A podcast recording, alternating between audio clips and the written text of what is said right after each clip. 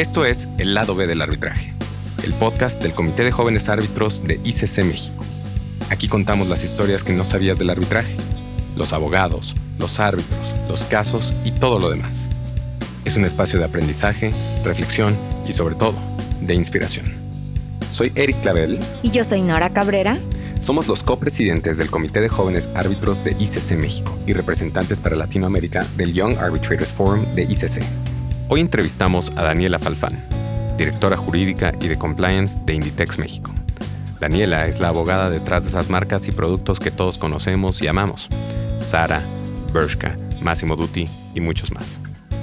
Bienvenida Daniela Falfán al podcast El lado B del arbitraje de ICC México. Estamos muy contentas, muy contentos de tenerte hoy con nosotras, con nosotros pues para que nos platiques de esta función como directora jurídica y de compliance de Inditex México y que nos des algunos tips de cómo has llegado a ese lugar de éxito y estamos muy emocionadas por escucharte el día de hoy. Muchísimas gracias, Nora, Eric. Muchas gracias por la invitación. Eh, estoy muy honrada de que me hayan tomado en cuenta y que me hayan invitado aquí a su foro. Eh, un saludo gigantesco a la audiencia y pues bueno, encantada de estar aquí. Muchísimas gracias. Estoy segura que pasaremos unos, unos minutos muy agradables platicando contigo y pues nos escucharán todos por ahí muy atentos a estos consejos. Y a mí me gustaría empezar preguntándote, Daniela, ¿qué haces en Inditex? ¿Cuál es un día no, común de Daniela en su trabajo como directora jurídica de esta gran empresa? Bueno, eh, sí, eh, soy directora de jurídico y compliance, lo que significa que pues llevo todo lo jurídico, todo lo que tenga que ver con la parte legal, con la compañía. Eh, desde todo lo laboral, eh, toda la parte de real estate, toda la parte corporativo, transaccional. Eh, cuando tenemos temas penales, en su momento también me toca, veo temas fiscales también.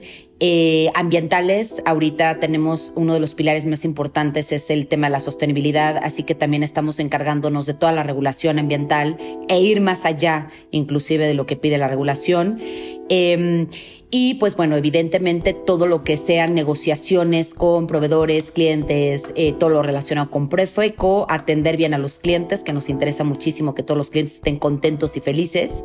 Em, y bueno, todo lo que tiene que ver en términos generales con, con la parte legal. Y por supuesto también tengo otra cachucha que es la parte de compliance, que para nosotros es importantísima, que en conclusión es el cumplimiento de la ley en todas las áreas y en todas Em, en, todas sus funciones. Entonces, eh, tengo esas, esas dos, dos gorras. ¿Cómo es un día para mí? Eh, pues bueno, al principio llego muy temprano, eh, soy mamá de dos bebés preciosos em, y me gusta llegar temprano para poder irme temprano también.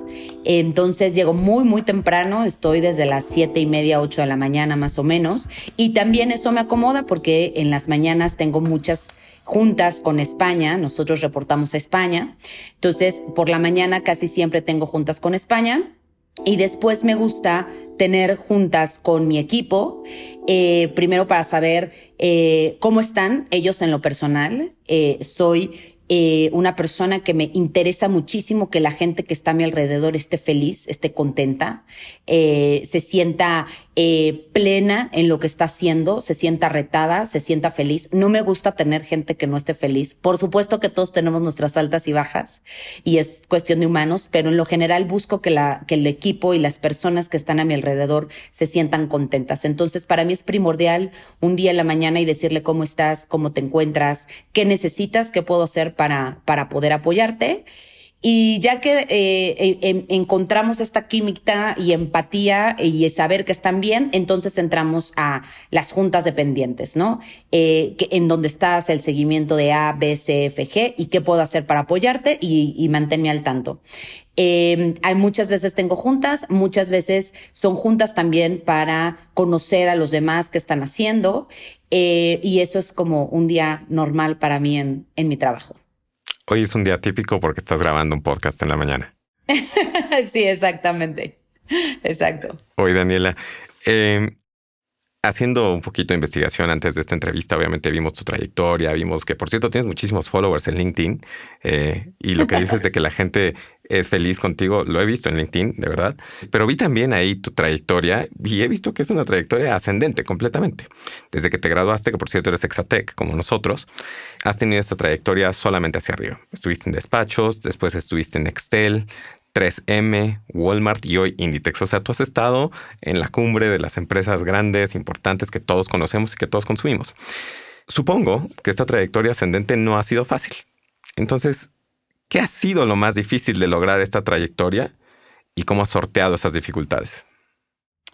Gracias, Eric, primero que nada por, por las flores que me echas. Eh, sin duda, no ha sido nada fácil, por supuesto. Fíjate que uno de los retos más importantes durante todo el rol de mi carrera es que soy una persona que soy extremadamente disruptiva em, y eh, desde muy, muy chava, muy joven, cuando yo empecé a trabajar, siempre reté todo, ¿no? O sea, retaba absolutamente todo. Y en el sector legal, eh, pues suele ser un sector bastante conservador. Y esa es una de las decisiones por las que también me fui a empresa desde un inicio y decidí irme a, trabajar en empresas. Em, y siempre fui muy retadora, ¿no? O sea, retaba desde los sueldos entre hombres y mujeres, eh, retaba entre las barreras de género, en los famosos techos de cristal como mujeres que nos encontrábamos. Eh, retaba cuando me decían, eh, quédate hasta las 8, oye, pero no tengo nada que hacer, pues te quedas, oye, pero ¿por qué? ¿No? Em, era muy retadora y, y eso también en su momento el hecho de que fuera un área de oportunidad del que yo retara después se convirtió en una fortaleza, porque cuando fui entendiendo la carrera, lo profesional, la parte de negocio, también me convertí en retar todo el tiempo y decir, pero ¿por qué esto se hace así? Pues es que se lleva haciendo desde los setentas. Pues no hace ningún sentido, ¿no? O sea, cambiémoslo, porque ahora eh, debe de haber alguna mejor manera de hacerlo. Entonces, em, uno de los retos, sin duda, fue que fui muy disruptiva. Mayormente me funcionó en muchas, en muchas eh, eh, oportunidades de mi vida, pero en otras también no me funcionaba, sobre todo cuando me encontraba con un sector muy conservador y un sector que, le, que se resistía al cambio. Entonces, eh, justamente por eso también empecé a ser parte de comités, comités de inclusión, comités de diversidad, comités de innovación, comités de liderazgo, em, para ver de qué manera yo podía seguir retando de una forma correcta y corporativamente correcta, sin también convertirme en una persona eh, ofensiva, a lo mejor a la experiencia de las generaciones anteriores.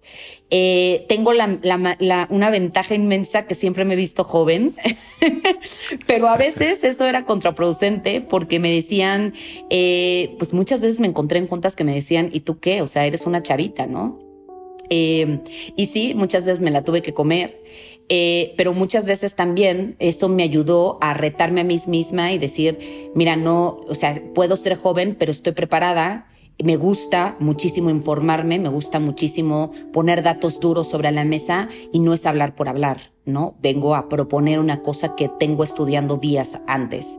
Entonces, eh, yo creo que uno de mis mayores retos a título personal ha sido que soy una persona disruptiva y por el otro lado, pues evidentemente lo que muchas mujeres también hemos sufrido, que son barreras de género, ¿no? Pasé por acoso sexual, pasé por por inclusive discriminación cuando eh, me embaracé. He sufrido varios, varios retos de género y, y, en su momento eso lo que me ha ayudado a ser más fuerte. Entonces muchas de, de esos retos pues ahora los agradezco y digo gracias porque ahora, ahora estoy en donde estoy gracias a eso que viví. Entonces, en conclusión. Wow, qué inspirador. Me gusta cómo lo pones, retos de género. Y, creo que eso quizá fue uno de los motivos por los que fundaste Mujeres en Compliance. Y, pues sabemos, este, también revisamos qué has hecho y, lo hemos seguido, ¿no? Que eres, fundaste Mujeres en Compliance, participas en la Asociación Nacional de Abogados de Empresa, en la NADE, en Abogadas MX, en la CCE. Y yo quisiera preguntarte, porque a mí también me gusta mucho andar en esas cosas, como dirían, ¿qué valor has encontrado en esas actividades? ¿De qué forma esto contribuye a, a tu trabajo principal, entre coaches, el principal. ¿Y, por qué recomendarías a las y los jóvenes que se involucraran en este tipo de asociaciones, en este tipo de actividades? ¿Cómo te ha ayudado a ti? Pues mira, siempre eh, he pensado y me lo ha dado a lo largo de mi experiencia en mi carrera que llevo trabajando casi 17 años, eh, me he dado cuenta que no basta con saber tu carrera profesional, tú tienes que saber de todo. ¿No? Tienes que saber, eh, yo soy abogada, pero siempre he intentado saber poquito de todo. Tienes que ser todólogo y saber un poquito de todo, ¿no?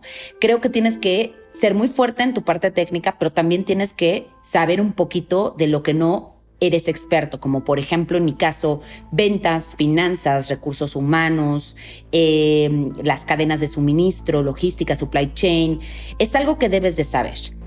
Y eso te lo da el PR, que es increíblemente importante. Eh, hacer estas tribus afuera y formar parte de tribus de gente que sabes que te va a enseñar y que vas a aprender algo. Porque hay que quitarnos un poco el ego y saber que no lo sabemos todo, ¿no? Y que hay que aprender de los demás, es importantísimo. Entonces, a mí, ¿qué me ha ayudado ser parte de otros comités, de otras asociaciones? Aprender de los demás. Es lo que más me importa, aprender de los demás. Siempre habrá alguien que te va a enseñar de manera positiva o de manera negativa. Inclusive la gente que te cae mal, algo te va a enseñar y te va a enseñar a que simplemente no quieres ser así, ¿no? Pero siempre te va a enseñar algo. Entonces creo que en su momento tienes que tener estas tribus afuera que te generan un PR importante. Y cuando llego al PR es porque uno debe de aprender a crearse las oportunidades. Las oportunidades no llegan solas y las oportunidades no, no llegan uno estando acostado en su cama esperando a que alguien toque la puerta y te diga, hola, vengo a contratarte en este lugar. No, las oportunidades hay que crearlas. ¿Y cómo se crean? También a través de las relaciones personales, a que la gente te conozca, que la gente sepa quién eres, que la gente sepa tu valor, a darte una marca, a tener una buena reputación afuera en el mercado, no nada más en tus trabajos de forma interna, sino de afuera.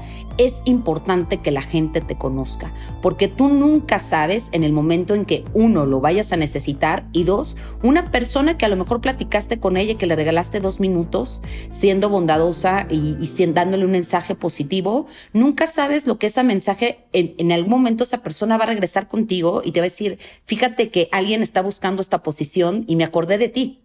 ¿No? Entonces, son dos eh, factores importantísimos. El primero es conocer, saber, aprender de la gente, que creo que es importantísimo, y todos como profesionistas nos tenemos que dar el tiempo. Así como nos hacemos una agenda para eh, la junta A, B y C, también hay que hacerse una agenda para en D eh, estar con comités y asociaciones afuera para que la gente te conozca y tú conocer de los demás y puedas aprender y puedas crecer.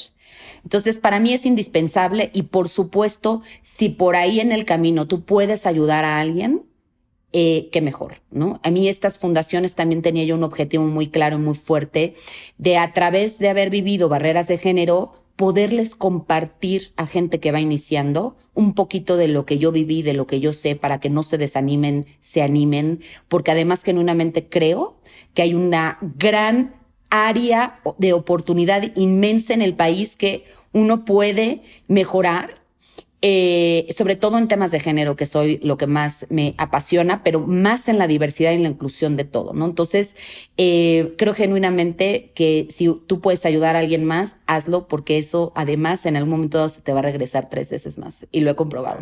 Ahorita que decías esto, Daniela, se me venía a la mente también algo que es bien importante, la cantidad de amigas y de amigos que, que surgen de estas asociaciones y las redes que se tejen, que, que, la verdad es que vas encontrando como tribus en el camino, como bien lo pones, que te van acompañando en esta profesión y van haciendo que sea una forma más bonita y llevadera, ¿no? Que también te alegran el, el día, te alegran eh, el momento, ir conociendo a estas personas que, como tú bien dices, piensan de una forma diferente a esa idea que nos vamos construyendo. Totalmente. Daniela, dijiste ahorita algo que, me lleva a la siguiente pregunta y es que te acercabas a estos, digamos que círculos eh, más lejanos a tu day job, digámoslo así. estas tribus, para aprender y aprender de todos, ¿no? Y justamente cuando estábamos pensando en quién invitar a este podcast, decíamos, queremos a alguien que nos enseñe. Y estás justamente aquí y queremos aprender de ti. Y te quiero hacer una pregunta particularmente de la idea que trae este podcast a la vida, que es el arbitraje, las controversias. Inditex es una gran empresa, no necesariamente está exenta de disputas. Eh, por ahí también hice una investigación, creo que no tienen muchas, pero digo, como toda gran empresa, por ahí surgen algunas. Supongo que en estas disputas, en estas controversias, te apoyas de abogados externos, de despachos, de especialistas. Y justamente quisiera aprender o quisiéramos que nos digas y que nos enseñes a los, a, Nora y a mí, a todos los que nos escuchan, algo respecto a estos abogados. ¿Qué busca Intexo? Y tú, como directora jurídica y con toda esta experiencia y con todo este conocimiento que ya tienes, ¿qué buscas en esos abogados o en esos despachos que te representan y que representan a Inditex? Dime tres cosas que digas, esto es fundamental para que un despacho llegue y nos represente a nosotros y que yo deposite mi confianza en ellos para representar los intereses de mi empresa. Sí, la verdad soy un poco exigente, pero creo que creo que lo vale lo que voy a decir para que la gente que tiene firmas de abogados lo tome en cuenta porque es algo que les va a ayudar muchísimo. Hay tres cosas que para mí por favor. sí, exacto, hay que tomar nota. Hay tres cosas para mí que son indispensables que tenga una firma de abogados. Eh, la primera es, bueno, antes de las tres, evidentemente ya estoy dando por entendido que tienen que ser buenos abogados, ¿no? Entonces, eso ya eh, darlo por entendido, ¿no? Que tienen que ser fuertes en lo que hacen y, en, la, en la parte técnica. Pero no todo es eso. Hay tres cosas para mí que son indispensables. La primera es que sepan comunicar tienen que aprender a comunicar. Hay veces que yo puedo encontrar luego abogados que tienen tres, cuatro maestrías, ocho doctorados y no saben comunicar no se saben expresar. Entonces, yo necesito en muchas de estas firmas que tengan comunicación asertiva y que me sepan decir muchas veces, a veces me mandan memos gigantescos, ¿no? Que está padrísimo, es interesante leerlos, pero a veces necesito tres puntos o dos conclusiones. Esto sí y esto no. Entonces, algo que yo pido muchísimo a mis aliados, a mis compañeros, a mis colegas, porque trabajo con muchísimas firmas, es que sepan comunicar, que sean asertivos. Una comunicación asertiva es importantísima. La otra es que les interese el negocio, que sepan un poco de negocio, que sepan las necesidades reales de los negocios. Porque a veces nos dan eh, consultas eh, muy buenas, muy interesantes, pero que luego cuando uno ya lo lleva a la operación dentro de una empresa y sobre todo transnacional, dices, es que esto no me sirvió, esto no me sirve para nada. Entonces, que sepan de negocio, que entiendan las necesidades, que era un poco lo que yo comentaba anteriormente, que sepan de ventas, que sepan de, eh, de, de, finanzas, que sepan de mercadotecnia, que sepan de la parte humana, de recursos humanos, que tengan empatía sobre las necesidades de su cliente y de la compañía. Cuando yo me encuentro abogados que saben de negocio, te juro que es totalmente otra cosa. O sea, luego, luego me doy cuenta y digo, quiero trabajar con esta persona, porque se ve que me va a entender. ¿no? Se ve que me va, que va a ser empático conmigo y que va a, a, traspasarse el mismo dolor que traigo y me va a buscar una buena solución, ¿no? Una buena solución que esté en compliance, que esté de acuerdo a mis valores, a mi misión, a la compañía, pero que sepa que me urge encontrar una solución a, este, a este problema. Y lo tercero, que es para mí importantísimo, quiero ver firmas diversas, firmas inclusivas. Quiero ver socios diferentes. Quiero ver socios hombres, quiero ver socios mujeres, quiero ver socios que pertenezcan a la comunidad LGBTQ, quiero ver socios con, con alguna discapacidad, quiero ver socios que pertenezcan a otro tipo de comunidades, comunidades indígenas, por ejemplo. Quiero ver firmas inclusivas y diversas. ¿Y por qué? Porque además de que me encanta y me fascina y me parece que eh, trabajar con gente que conoce perfectamente lo de hoy respecto a la inclusión y la diversidad, está absolutamente comprobado que las soluciones de negocio o las soluciones de legales que te pueda dar alguna firma van a ser mucho más creativas, mucho más innovadoras, y mucho más diversas y distintas si tú tienes un comité o si tú tienes un member of the board diferente. Ya no me gusta ver firmas con, con, con, socios puros hombres, ¿no? Ya no me gustan esas firmas, ya quiero ver gente distinta, quiero ver socios distintos, quiero ver inclusión, quiero ver diversidad, porque además, cuando tú ves un comité diverso, las soluciones, las propuestas y la creatividad con la que te dan este tipo de soluciones suelen ser muy creativas, muy innovadoras. Entonces, eh, yo creo que esos tres puntos, en conclusión, son los que me gustan más en una firma de abogados. Qué maravilla. Todos anotemos. Digo, ese último punto eh, creo que es particularmente relevante ahorita en México, ¿no? Eh, siento, por lo menos desde mi perspectiva, que el mercado sí está cambiando hacia allá, pero todavía hay unas firmas, hay algunos despachos que tienen como que esta idea muy anquilosada de lo que era el derecho y la práctica jurídica, ¿no? Muchos socios, hombres nada más, y que abonando al otro punto que comentabas, te dan un memo gigantesco lleno de 200, 300 tesis que pues, francamente no te sirven de nada, ¿no? Entonces, donde falta esa diversidad, también falta esa frescura de darte lo que tú realmente necesitas. Entonces, gran, gran, gran lección. Nora, la parte favorita. Cambio de dinámicas, cambio de sistemas, creo que estás en, en esos temas, sostenibilidad, medio ambiente, género, y entender la importancia de estos cambios de dinámicas, la verdad es que es muy interesante que lo diga alguien que dirige una área fundamental, bueno, dos áreas fundamentales de una empresa transnacional, ¿no? Entonces, sí, sí, marca, sí marca rumbo hacia dónde van las cosas. Y la siguiente parte de este podcast, que son las preguntas y respuestas rápidas, la idea es precisamente darle frescura a este tipo de, podcast. Y pues la idea es que te hagamos una, pregunta y tú lo primero que se te venga a la mente, pues nos puedas responder eh, esa, esa pregunta. Y empiezo con esta. En una sola frase, ¿qué le dirías a una joven, a un joven abogada, abogado que esté interesado en salirse de un despacho e irse a una empresa?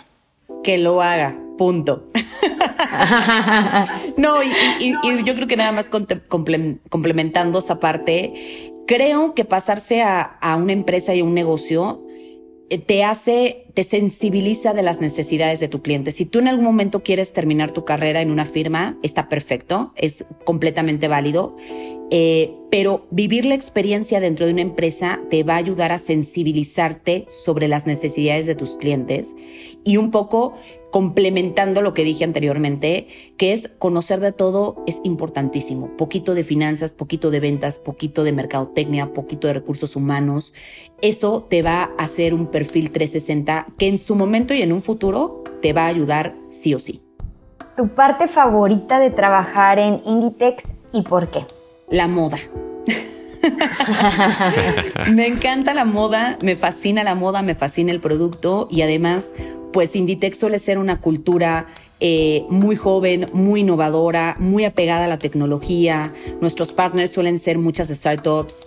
Em, así que bueno, en conclusión, la moda y también por supuesto la cultura tan jovial, tan inclusiva y tan diversa ¿no? que, se tiene en la compañía.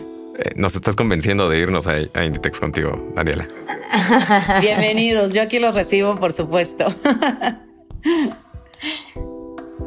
si tuvieras la oportunidad de cambiar para siempre una cosa en el mundo de las y los abogados, ¿cuál sería y por qué? Mira, eh, voy a insistir un poco en el tema, pero el sector legal y el sector jurídico va un poquito un paso atrás con el tema de la inclusión y diversidad. Y cuando digo paso atrás es que va un poco lento. Em, en los sectores corporativos y empresariales ya se vive y se respira mucho más la inclusión y la diversidad. Y hoy en día muchas firmas de abogados todavía ves 20 eh, socios y dos socias mujeres, ¿no? Por ejemplo. Y ni hablar de socios con alguna discapacidad o que pertenezcan abiertamente a la comunidad LGBTQ o que, que vengan de una comunidad indígena, ¿no? Ya eso ya un poquito no lo sueles ver. Entonces, eh, yo sueño sueño con, con, la diversidad, con la inclusión, sueño con firmas inclusivas, sueño que, que, muy pronto, en muy poco tiempo, voy a ver firmas de abogado con cabezas y con socios distintos, diversos y con una cultura muchísimo más inclusiva. Están haciendo muchísimos esfuerzos, hay muchas asociaciones y fundaciones que están trabajando arduamente con eso. Tengo muchísimas compañeras y compañeros que también comparten los mismos ideales que yo, pero también seguimos encontrándonos con resistencia en estos temas y más en el sector jurídico. Entonces, eh, creo que, que me enfocaría 100% hoy en 2022 a eso. ¿Cuál sería el tip que le darías a una o un joven abogada abogado para que como tú destaque en este mundo de la abogacía? Mira, yo eh, les diría cuatro puntos importantísimos. El primero es trabajen en su comunicación. Trabajen por favor en su comunicación, una comunicación asertiva. Y cuando les digo trabajen, es trabajen. O sea, en su casa véanse un espejo y trabajen en la comunicación trabajen mucho en bullet points. ¿Qué voy a decir? Uno, dos, tres. Hasta ahí quedó. Hay que trabajar en la comunicación, queridos compañeros y abogados. Hay que trabajar en la comunicación. Dos, trabajar en su PR. Trabajar es importantísimo en, su, en sus relaciones públicas. Es muy importante aprender de los demás y es muy importante que los conozcan afuera, que los conozcan, háganse una marca, háganse una reputación. Eh, y tres, Está increíble ser experto en la ley, está padrísimo especializarnos, pero sean curiosos y vayan más allá. La curiosidad es uno de los grandes eh, fortalezas de un líder. Sean curiosos, aprendan, pregunten por qué, de dónde viene este producto, desde qué país viene, cómo se suministra, cómo es la cadena de suministro, cómo son las políticas de recursos humanos, cómo son las políticas, por ejemplo, de ventas, qué se necesita para ser un buen vendedor, qué se necesita para ser una buena campaña, este, en redes sociales, por ejemplo. Hay que ser curiosos y hay que ir mucho más allá. Y por último, lo último que diría es trabajen en su liderazgo. Es importantísimo trabajar en skills de liderazgo. Cuestiones que muchas veces no te dan en tu carrera profesional, pero que en el día a día son importantísimos para tener un crecimiento profesional rápido y ágil. Qué buenos tips. la lección más importante que has aprendido en tu carrera? Bueno, la lección más importante yo te diría es eh, la pasión de lo que uno hace es importantísimo. Te tiene que gustar lo que haces. Si no te gusta, para. Para, piensa, reflexiona y vete hacia lo que te guste y hacia lo que te apasione. Eso como punto número uno. Y como punto número dos, eh, encuentra una vida que te llene en varios puntos, en el trabajo, en la vida personal, en los hobbies, en tus tiempos libres. No todo es el trabajo, no todo es el trabajo. Creo que el trabajo es parte de tu vida y te crea una personalidad y un perfil fuerte, pero también es muy importante priorizar en tu vida personal. Si estás divorciado, si no estás divorciado, si tienes hijos, no tienes hijos, si tienes pareja, no tienes pareja, lo que te gusta, que te haga feliz y que te dé plenitud. No te olvides de tu vida personal, no te olvides de tus hobbies, no te olvides de tus pasiones afuera y complementala con tu trabajo. Que, que si lo logras y logras tener todas estas esferas en tu vida, vas a tener una vida muy plena y vas a tener una vida muy feliz. Y cuando eres feliz, seguramente vas a dar muy buenos resultados en tu vida profesional. Grandes tips, Daniela. Oye, va la última pregunta, y esta pregunta se nos hace importante, o la escogimos porque es un consejo que te darías a ti misma, y es básicamente pues donde está los stakes más altos, ¿no? ¿Qué es lo que te dirías a ti misma hace 10 años para alcanzar, que tienes que hacer para alcanzar el éxito que has tenido el día de hoy y esta felicidad que además la transmites? Eh, ¿Y qué es lo que tendrías que dejar de hacer para igual alcanzar este éxito? ¿Qué te dirías a ti misma hace 10 años? Mira, lo más importante que me diría es no te lo tomes todo tan en serio. Todo, absolutamente todo tiene solución y siempre ante una crisis va a haber una oportunidad. Mi papá siempre me dijo una frase que me fascina que es ante crisis, oportunidad. Entonces, no hay que tomarse la vida tan en serio, hay que aprender a disfrutar las cosas y cuando estés pasando por una crisis o por un problema fuerte, piensa que todos son etapas, que mañana es un día nuevo y que ante una crisis, una oportunidad. Entonces le diría, Daniela, no te lo tomes todo tan en serio, vienen buenas oportunidades.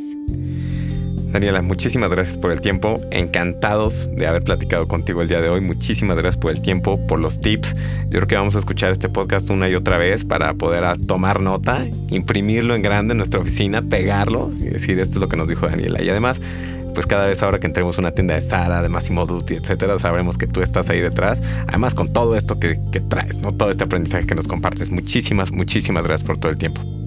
No, hombre, gracias a ti, Eric y Nora, la pasé espectacular. Eh, la verdad es que estos puntos de reflexión eh, son increíbles y luego uno se escucha lo que habla y dices, eh, como que reafirmas y confirmas tus ideales y tu manera de pensar. Entonces te agradezco muchísimo el espacio, me encantó conocerlos y, bueno, seguimos por supuesto en contacto. Muchos saludos a todos. Gracias, Daniela. Gracias, hasta luego a todas, a todos. Gracias por escucharnos en un capítulo más. Esta es una producción de ICC México con el apoyo del Young Arbitrators Forum de ICC. Agradecemos mucho a todas y a todos los que han hecho este podcast posible. ICC México, su presidente, su directora general, los miembros de la Comisión de Arbitraje, la mesa directiva del Comité de Jóvenes Árbitros, Laura Tamirano, a nuestros equipos en Magalón y Abogadas, Clavel Abogados, Lockheed y Aludo Aguilar de Manada Music Media. Gracias a todos.